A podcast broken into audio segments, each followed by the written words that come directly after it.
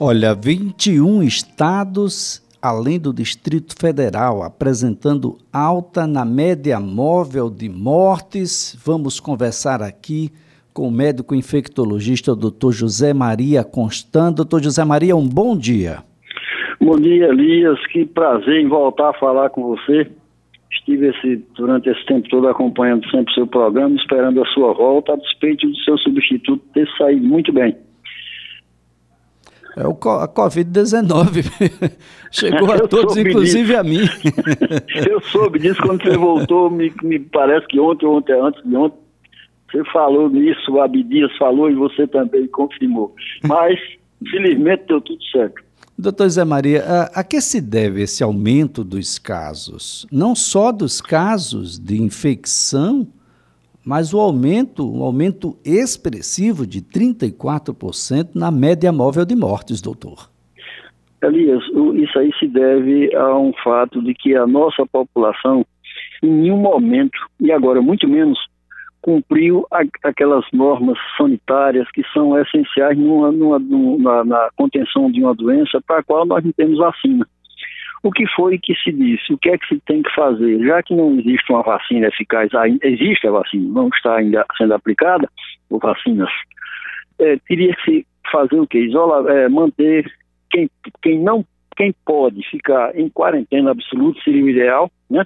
Quem pode fazer isso, quem não pode, quem tem que sair, sair só, digamos assim, para o necessário, manter o distanciamento social, manter a distância de uma pessoa para outra. A tradução é essa. Hoje a gente vê pessoas apinhadas em locais públicos, em ambientes fechados, e, sobretudo, uma coisa que não está sendo respeitada. Eu não vejo isso, assim, 100%, mesmo em Maceió, usar máscara. Está provado que a máscara é um elemento protetivo extremamente potente. Tanto não se deve a isso, sem contar que nós tivemos recentemente uma campanha eleitoral onde houve muita aglomeração. Isso é visível, né? E, além do mais, o descuido, principalmente, que os nossos jovens estão tendo, se aglomerando em ambientes é, é, públicos e, e, fechados. E a gente vê que a incidência aumentou, segundo as estatísticas, exatamente nessa faixa etária, entre 20 e 30 anos de idade. É isso. Falta Agora... de cuidado.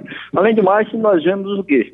Algumas autoridades que relegam completamente e não dizem publicamente que essas medidas deveriam ser tomadas. Pelo contrário, eu acho até que é besteira.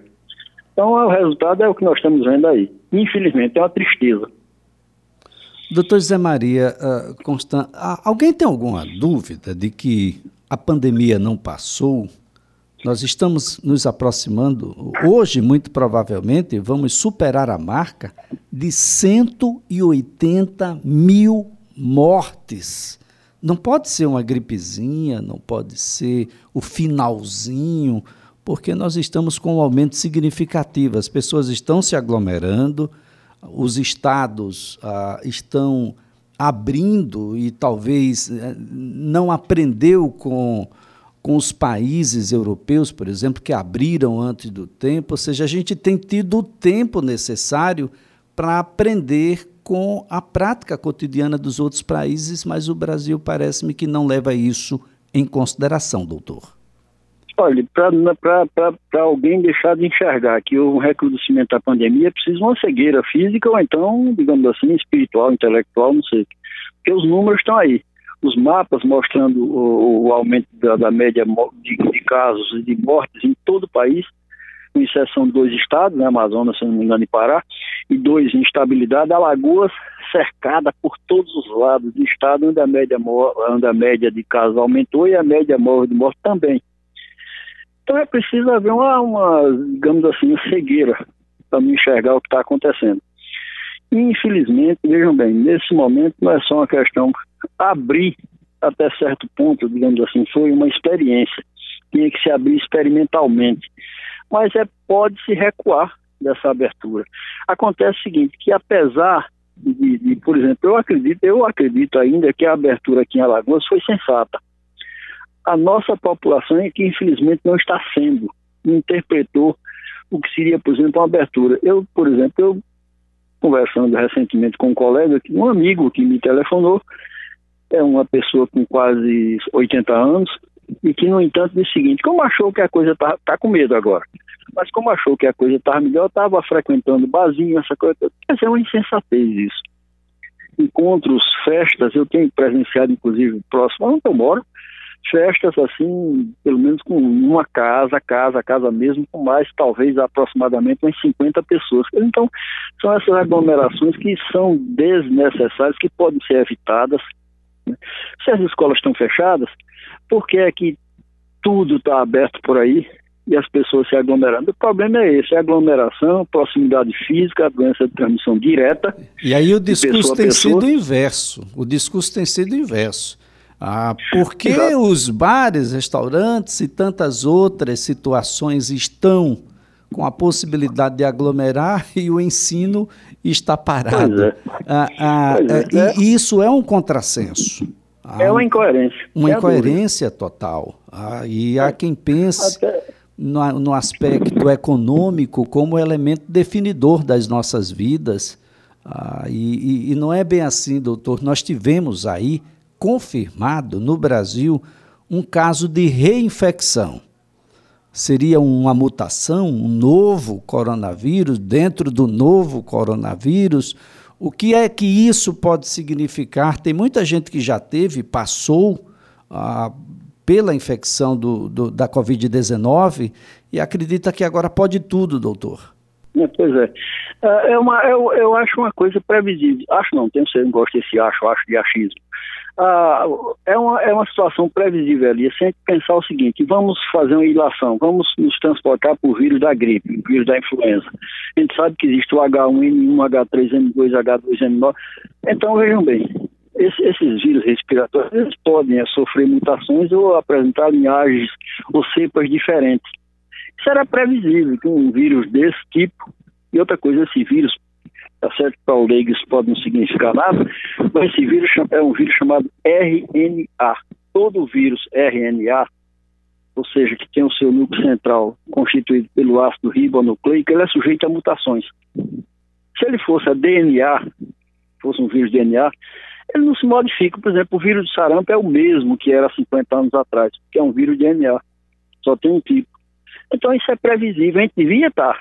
Claro que a gente, nós é, da área, o pessoal da área técnica estava já, digamos assim, prevendo, preparado para isso. Não é um fenômeno também acachapante, né? Até agora, confirmado no Brasil, tem um caso que é essa médica lá do Rio Grande do Norte. Pode existir outros casos. Não é uma coisa alarmante. Agora serve para dar a noção de que nós só vamos ter segurança mesmo depois da vacinação. Até lá, seria isolamento social, quarentena de quem não, não precisa sair de casa, tem gente que não precisa mesmo, é justamente aquela faixa etária mais suscetível, né? ou mais vulnerável, chamamos assim, suscetível não, e uso de máscara. Infelizmente, não, as pessoas não se conscientizam que tem que fazer isso. E há um relaxamento. Agora, doutor Zé Maria Constant, vacinar ou não vacinar? Com que vacina? O Brasil tem politizado demais essa situação, a obrigatoriedade da vacina, imaginando aqui sob o ponto de vista científico, naturalmente. Eu posso ter alguém em casa, por exemplo, que vai dizer: olha, eu, eu não quero não me vacinar, não vou me vacinar e ainda assim ele vai continuar dentro do núcleo, contaminando, vai contaminar no trabalho, na escola. A escola pode se negar, por exemplo, a não receber quem não se vacinou. Ah, essa é uma discussão que precisa ser trabalhada do ponto de vista social mais sério, mais discutido. Elias, você agora apresentou aquele, aquele dilema do príncipe Hamlet. To be or not to be, that's the question, né? Ser ou não ser, essa é a questão. Olha, vacinar ou não vacinar, eu pensei que a gente, eu pensei que nós não iríamos mais observar no Brasil aquele mesmo fenômeno que aconteceu da chamada revolta da vacina no começo do século XX. Né? Não pensei, mas atualmente existe ainda essa polêmica, vacinar ou não vacinar. Claro que vacinar é a nossa única, única, única defesa. Eu só fico assim, às vezes, meio chateado, vamos usar a expressão, com a história da obrigatoriedade, talvez pelo fato de ter não crescido, mas amadurecido sob uma ditadura onde tudo era obrigado. Isso aí me, me chateia quando você, sei lá, parece ser, ser a liberdade. Agora, o ideal seria o seguinte, que todas as pessoas se vacinassem. Lógico, não existe. Agora, a vacina pode ter efeitos adversos? Pode. Ontem, os meios de comunicação, antes de ontem, uma coisa assim, falavam, e é bom que fale mesmo, não estou censurando absolutamente, o caso de um paciente que teve uma reação alérgica à vacina. Não é só essa vacina do coronavírus, não. Todas elas podem provocar efeitos adversos, todas, né?